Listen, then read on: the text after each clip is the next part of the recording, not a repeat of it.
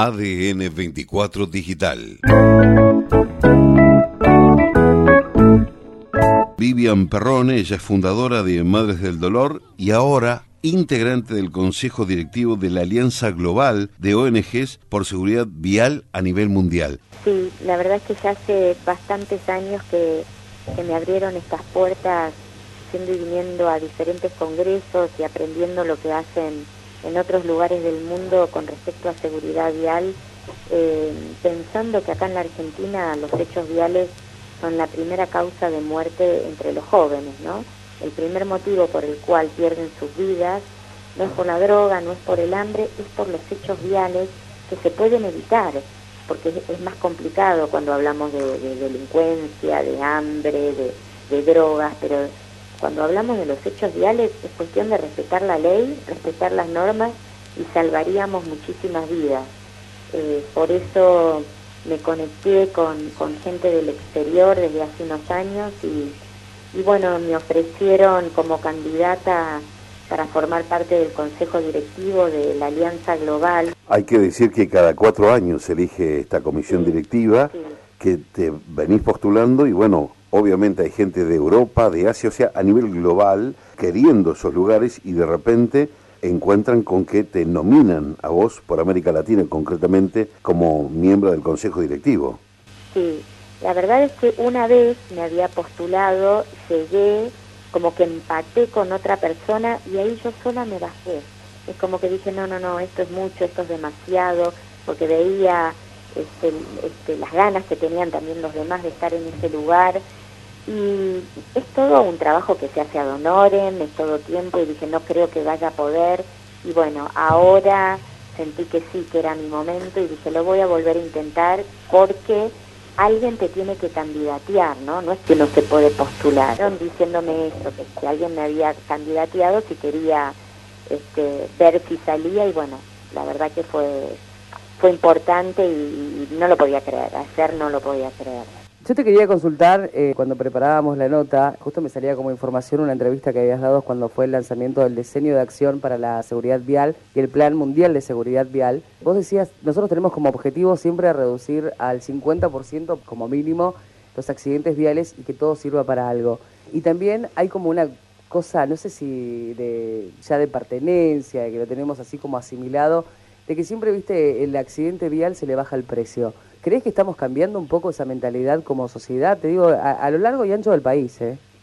Mira, por eso mismo eh, lo que se está pidiendo también desde la Organización Mundial de la Salud es que no se hable de accidente, porque un accidente es algo que vos no podés evitar. Claro. Accidentalmente haces algo sin querer y sin ninguna intención. Pero cuando es un hecho vial o un siniestro vial, es porque o alguien pisó el acelerador donde no tenía que hacerlo, o porque alguien iba conduciendo en estado de ebriedad, o porque alguien cruza donde no corresponde, ¿no? Porque también ocurre eso. ¿Qué pasa con lo de tolerancia cero? Viste que cada vez más municipios o provincias se adhieren, pero que después no tenés a nadie que controle efectivamente si al momento de conducir estamos legalmente con esa tolerancia. Y hasta se naturaliza, estamos casi naturalizando, ¿no? Una persona que va con un poco de alcohol manejando de un lado a otro. Sí, sí, eh, es lo que estamos diciendo, es muy importante la legislación, pero después efectivizarlo, ¿no? Controlar y que tenga una sentencia, que no sea solamente una multa, que uno vaya, paga la multa y nada más. Acá en Ciudad de Buenos Aires, a quienes les da alcoholemia positivo, les están haciendo tomar cursos, aunque sea dos horas, una hora, con alguna ONG. Y la verdad que es muy importante que ellos vean, mira, esto pudo haber sido el resultado de, lo que yo hice. Eh, que vean que, que, no es solamente, bueno, me tomo un traguito y no pasa nada. Sí pasa y, es importante que sepan que pueden llegar a arruinar una vida, una vida o muchas vidas, porque no, no fue solo la vida de mi hijo, sino también la de los abuelos, la de los tíos, la de los primos, la de sus compañeros de colegio. Es como que todos eh, llevan este dolor encima durante mucho tiempo, durante toda la vida. Y toda la vida. Como madre creo que es así. Más allá de lo que es la vida de tu negrito, como lo llamas, de Kevin, ¿cuántas cosas han cambiado a partir de la irrupción de esta necesidad de descarga para tener empatía con la sociedad a partir de Madres del Dolor? Mira, siento que cambió mucho. Yo tengo una visión positiva porque si no, no, no, no seguiría. Después, este año se cumplen 20 años de la muerte de Kevin y desde ese entonces a hoy la gente ya tiene más conciencia de tenemos que tener cuidado en las rutas, eh, tenemos que realmente cuidarnos este, al salir a conducir, saben lo que se puede hacer y lo que no se puede hacer. Ahora está el tema de que muchos, sabiéndolo, este, deciden eh, infringir la ley, ¿no? Como cuando uno dice, tienes que poner a tu hijo en una sillita y no llevarlo a UPA, y la respuesta es, bueno, pero es cerca de casa, o bueno, pero llora. Y yo, mira, Sí, o respetar la cantidad de ocupantes de acuerdo a la cantidad de asientos que tenga el vehículo. Sí, por los cinturones de seguridad, ¿no? Que cada uno esté utilizando el cinturón de seguridad y no que, vayan más ocupantes porque no, no alcanzan los cinturones. O sea, cambió mucho, cambió también la legislación, cambiaron también la manera de verlo. Hoy acá en provincia de Buenos Aires ahora tenemos un Ministerio de Transporte que empezó a moverse bastante, bueno, pero falta, porque no logramos bajar estas estadísticas de muertes y de lesionados. ¿Sabes qué factor también creo yo, Vivian, que a veces lo pasamos por alto porque, como decía Juan al inicio, también lo vamos naturalizando? Es la cantidad de, no sé cómo decir para no decirlo accidente, ¿no? Pero la cantidad de, de situaciones... ¿Cómo? De hechos viales. La cantidad de hechos viales que ocurren porque venimos pendientes del teléfono celular. Viste, eh, estamos ahí, cruzamos total su mensaje, estamos hablando, es como que estamos cancheros, a nosotros no nos pasa. Y por lo menos en el registro que nosotros tenemos se han dado en los últimos meses cantidad de hechos que justamente tienen que ver con esa negligencia de por estar pendiente del celular no estás pendiente de lo que pasa y cuál es tu responsabilidad frente al volante. Sí, y, la verdad que es una distracción que puede hacer que uno se suba a la vereda y que mate un peatón, que puede ser que no veas a alguien que esté cruzando una calle, son segundos de distracción. Por eso uno siempre dice, bueno, si es tan importante esa llamada, detenete dos minutos y, lo haces y ya está. Y si no es importante, puede esperar, sí. ¿no? Puede esperar a que vos llegues al lugar donde tenés que ir. y otra cosa que también nos pasa que también me parece que como vecinos o como comunidad o, ciudad, pero creo que cada uno lo tiene que hacer con su dependencia más cercana, también empezar a exigirle a Vialidad Provincial y a Vialidad Nacional que cuide por lo menos el marcado de la ruta. Yo que tengo que viajar mucho realmente por, por cuestiones de trabajo, nos ha pasado, viste, que te toca eh, rutas largas, que no están señalizadas, que no tienen cartel, que no sabes a cuánto te queda tal lugar, que no sabes cuánto es la máxima. Entonces venís confiado, no sabés si está la línea amarilla, si es línea blanca, si tenés curva. Digo, a veces también nosotros, viste, estamos como medio cómodos en ese, en ese lugar y no exigimos lo que nos corresponde. Sí, los hechos viales tienen que ver con todo, ¿no? Con buena infraestructura y después, porque nos ha pasado que en, muchas rutas que las han mejorado, entonces la gente cree que puede ir a más de 130 kilómetros por hora porque es una pista. ¿no? Después de que esas rutas estén mejoradas, los controles son muy importantes y, el, como te decía antes, y el resultado de ese control, ¿no? Eh, pero tampoco tenemos campañas, no vemos campañas en la televisión mostrándonos, mira, eh, recordá que esto es lo que podés hacer, esto no, y si no, esta es la consecuencia. Solamente vemos en la televisión cuando aumentan las multas, ahí nos avisan. No, después nos indignamos también cuando nos toca, ¿viste? Y, y, cuando, cuando ves a alguien, por ejemplo, digo, un caso público que fue muy mediático la situación de Chano, por ejemplo, que por una cuestión de ya que viene arrastrando de adicciones y demás problemas, genera este tipo de accidentes o choques y demás. Y también hay una mirada más contemplativa de decir, bueno, pero estaba enfermo. Eh, ¿Cómo lo recibe una madre del dolor? Mira, yo con el tema de Chano específicamente fui a hablar con él. O sea, uno puede decir, sí, está enfermo, pero como está enfermo, justamente no tiene que conducir o sea, ya no tiene los medios como para pagarle a alguien que lo lleve de un lugar al otro. Y eso es lo que yo le fui a decir, le fui a decir, mira, Chano, te puedes llegar a convertir en un asesino. Bueno, se sacó una foto con el cartel de mi hijo, me dijo, mira, no, no voy a conducir más. Que yo sepa, no, no, no estuvo conduciendo, pero no lo sé. Uno no está detrás de él. Creo que no tiene ni registro ni nada, no, no, no le dieron la autorización para renovar el registro. Eh, pero después, por ejemplo, acá ocurrió que también Santilli sacó una foto tomando mate y también lo subí a red diciendo, no puedes tomar mate cuando estás conduciendo. porque te distrae, porque largas con una mano el volante. Claro. Esa es otra forma de naturalizar. Claro, y bueno, después también me llamó, pidió disculpas, pero es como que uno tiene que estar como policía todo el tiempo, ¿no?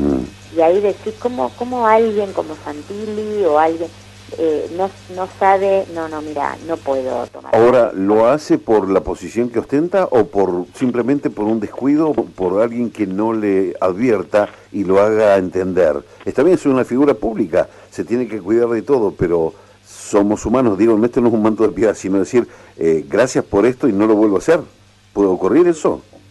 Sí, yo pensé que cuando hablé con él me iba a decir, no, mirá, estaba detenido, no, alguna excusa. La verdad es que me dijo, no, te pido disculpas, sí, estaba conduciendo y tomando mate, no me di cuenta. Entonces ahí dije, porque faltan campañas, porque constantemente nos tienen que estar diciendo, celular no, porque puede pasar eso, volante no.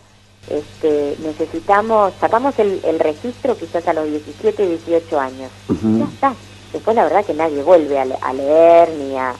Todos tratamos de decir, bueno, voy a conducir de la mejor manera posible y este, lo hacemos con mucha liviandad y lamentablemente por eso hay tantas muertes y hay tantos lesionados. Vivian, vos sabés que días atrás entrevistamos a María Sanz, es también una madre que ha perdido a su hijo y ella está a cargo de la Agencia Provincial de Seguridad Vial en la provincia de Santa Cruz y disiente totalmente y todas las provincias disienten totalmente con Luchemos por la Vida, eh, precisamente porque sacan números que ni siquiera llaman o cotejan con las provincias y simplemente anualmente sacan la radiografía o, el mapa de las muertes por accidentes viales y anualmente tienen es una procesión de todas las provincias diciéndole, pará, ¿de dónde sacaste estos datos? Entonces llaman la atención y no les dan una respuesta para decir, o disculpas o vamos a comenzar. No, anualmente ocurre esto. ¿Qué opinas vos en relación a esta? Hemos convenido con María decir de que tienen mucha mucha pantalla, pero también eh, adolecen de números concretos, reales. Mira, yo me hablo con María Sanz y me hablo también con la gente de Luchemos por la Vida. Ayer cuando, cuando salí en esta elección justamente me mandaron un mensaje, hablaron conmigo, cuando les pregunté, porque desde Madres del Dolor no llevamos estadísticas, no tenemos los medios ni, la estructura como para hacerlo, y cuando les pregunté por qué esa diferencia con la Agencia Nacional de Seguridad Vial, la explicación que ellos me dieron fue que ellos siguen la normativa de la Organización Mundial de la Salud, que dice que tenés que incorporar a los fallecidos viales hasta un mes de ocurrido el hecho. Por ejemplo, cuando fue el hecho de Kevin, él falleció a la semana del día en que él fue atropellado y en ese momento no lo incluyeron a la muerte de mi hijo en esa estadística vial, sino como un paro cardiorrespiratorio, pero se debió al hecho claro. Bueno, hay provincias, hasta misma la ciudad de Buenos Aires, Está contabilizado que solo que cuando fallece en el accidente, eh, bueno, en el hecho propiamente dicho, perdón, Vivian, es como que la consecuencia de ese hecho no está registrada como fallecimiento por accidente vial. En, provincia de Buenos Aires sí, incorporan hasta un mes después. En Ciudad de Buenos Aires no, en otras provincias no.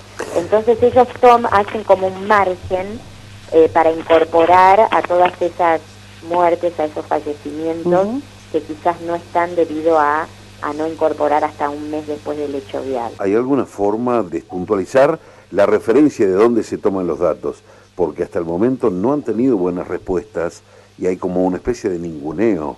Claro. Mm, la verdad que no, Sé, no sé eso. Yo creo que lo que lo que habría que hacer es este tratar de, ya que la, eh, luchemos por la vida tiene este sistema de y, y, que es tomado en todas partes, no no solo en la Argentina, sino que se toma como referencia en varias partes del mundo eh, sentarse con ellos y decir, a ver por qué, qué toman, qué no toman, qué hacen, cómo lo hacen, y, también en la Argentina eh, modificar, porque en la Argentina están diciendo mueren 10 personas por día, y la verdad que no son 10.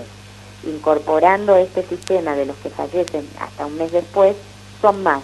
¿Cuántos? No lo sé, este, pero sabemos, yo siempre Veo que Luchemos por la Vida dice 25, ahora están diciendo la agencia 10, uno trata de tomar un punto intermedio, ¿no? Eh, pero la verdad es que es un número alto, sean 10, 15, 20 o 25 por día, ¿no? Es, es, es una barbaridad de muertes que se podrían salvar, que se podrían evitar, eh, si también consideramos las leyes y, y cómo y que se apliquen, ¿no? No solo votar, como ustedes decían, alcohol cero, sino después, bueno, y los controles, ¿tienen alcoholímetros como para controlar o no? y si los tienen, ¿están vigentes, no están vencidos? Claro, ocurre, Sí, eh, tomar todo en cuenta, porque no es solamente decir, bien, tenemos una ley de alcohol cero, bueno, ¿y ahora qué hacemos con esto? Claro, ¿quién, va a controlar que sea literalmente cero? ¿Cómo? Que, que justamente lo que pasa es eso, por él, cuando hay muchos festivales o eventos o congregaciones de muchas personas que estamos ante la situación de tolerancia cero, tampoco tenemos la manera o no se ha instrumentado alguien que efectivice ese control y que realmente haya tolerancia cero. Porque, pobre, yo digo, pienso en el personal de tránsito de cada localidad que está abocado siempre a un montón de trabajo y que también falta personal para que pueda desarrollar y controlar eh, esas cuestiones. Sí, que tampoco es tan complicado porque no es que tienen que estar las 24 horas del día controlando. Eh, con que estén durante dos, tres horas todos los días modificando el lugar, claro, siempre de manera aleatoria. Claro, o circulando, ¿no? Dos motos con un alcoholímetro y pasando por algunas calles se detienen y le hacen a una persona, a otra.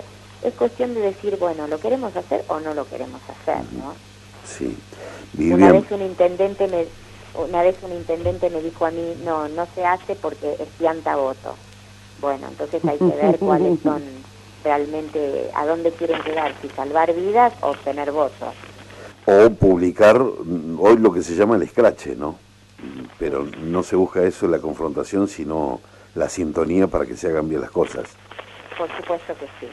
Eh, bueno, ¿cómo te estás llevando con el inglés? Porque te, te vimos con ese mensaje, tu primer mensaje llena de alegría, súper contenida. ¿Cómo estás con el inglés? Y la verdad, escucho, no sé si es mi teléfono. ¿Ustedes escuchan un ruido? Sí, estamos escuchando un ruido. No sé si será el, teléfono, la línea. Ahora lo escucho. Ahora está bien. Ahí está perfecto. Ahora sí. Eh, ayer no podía parar de llorar, esa es la verdad. Porque dije, eh, bueno, me, postulo y, veo qué ocurre y nunca me imaginé que iba, que iba a salir en primer lugar con la mayor cantidad de, votos y todos me decían que es bueno por el trabajo que uno lleva adelante, por por todo por todas las actividades que hace 20 años que estamos haciendo, así que lo sentí como una palmada en la espalda para decirme, bueno, Vivian, a seguir adelante, a seguir con estas actividades eh, siempre lo, a todos les digo, en lugar de pagar un psicólogo, dedico mi vida a esto, porque no es que me pagan, no es que... Claro, es totalmente gratuito tu trabajo. Totalmente Vivian, ¿y ¿cómo hace la gente para colaborar o tomar contacto con Madres del Dolor? En redes sociales, teléfono. Sí, estamos en Facebook, estamos en Instagram, en Twitter, o yo tengo también de manera personal como Vivian Perrone, también estoy en Facebook, Instagram, Twitter. Si necesitan por algún caso, si quieren ayudar, la verdad que eh, toda ayuda viene más que bien. Los del problema fueron tus papás, porque tenés que estar aclarando Vivian con M de mamá. Con M de mamá. ¿Eh? ¿Por qué no te pusieron Vivian con M como todos te escuchan?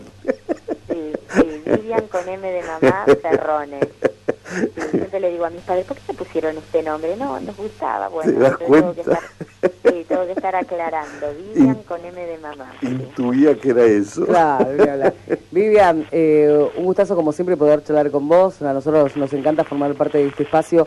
Que podamos dar difusión también a todas estas acciones que son las que nos ayudan en general a cambiar, porque depende de toda una comunidad realmente y las pequeñas sociedades empezar a con gestos que nos ayuden a modificar justamente estos estas acciones para que no haya hechos viales que se lleven la vida de nadie. muchísimas gracias por el espacio y por seguir difundiendo. La verdad es que es importante y todos estamos involucrados en la seguridad vial, porque o nos tomamos un colectivo o conducimos un auto o somos peatones o utilizamos una bicicleta. Así que todos estamos involucrados en el tema. Un abrazo al alma, gracias. Abrazo. Muchas gracias, un abrazo y Ojalá algún día pueda conocer esa provincia que se ve tan hermosa. Hasta luego, por tu Vamos a hacer lo posible para que vengas. Gracias. ¿Mm? Muchas gracias. gracias. Adiós, hasta luego. ADN 24 Digital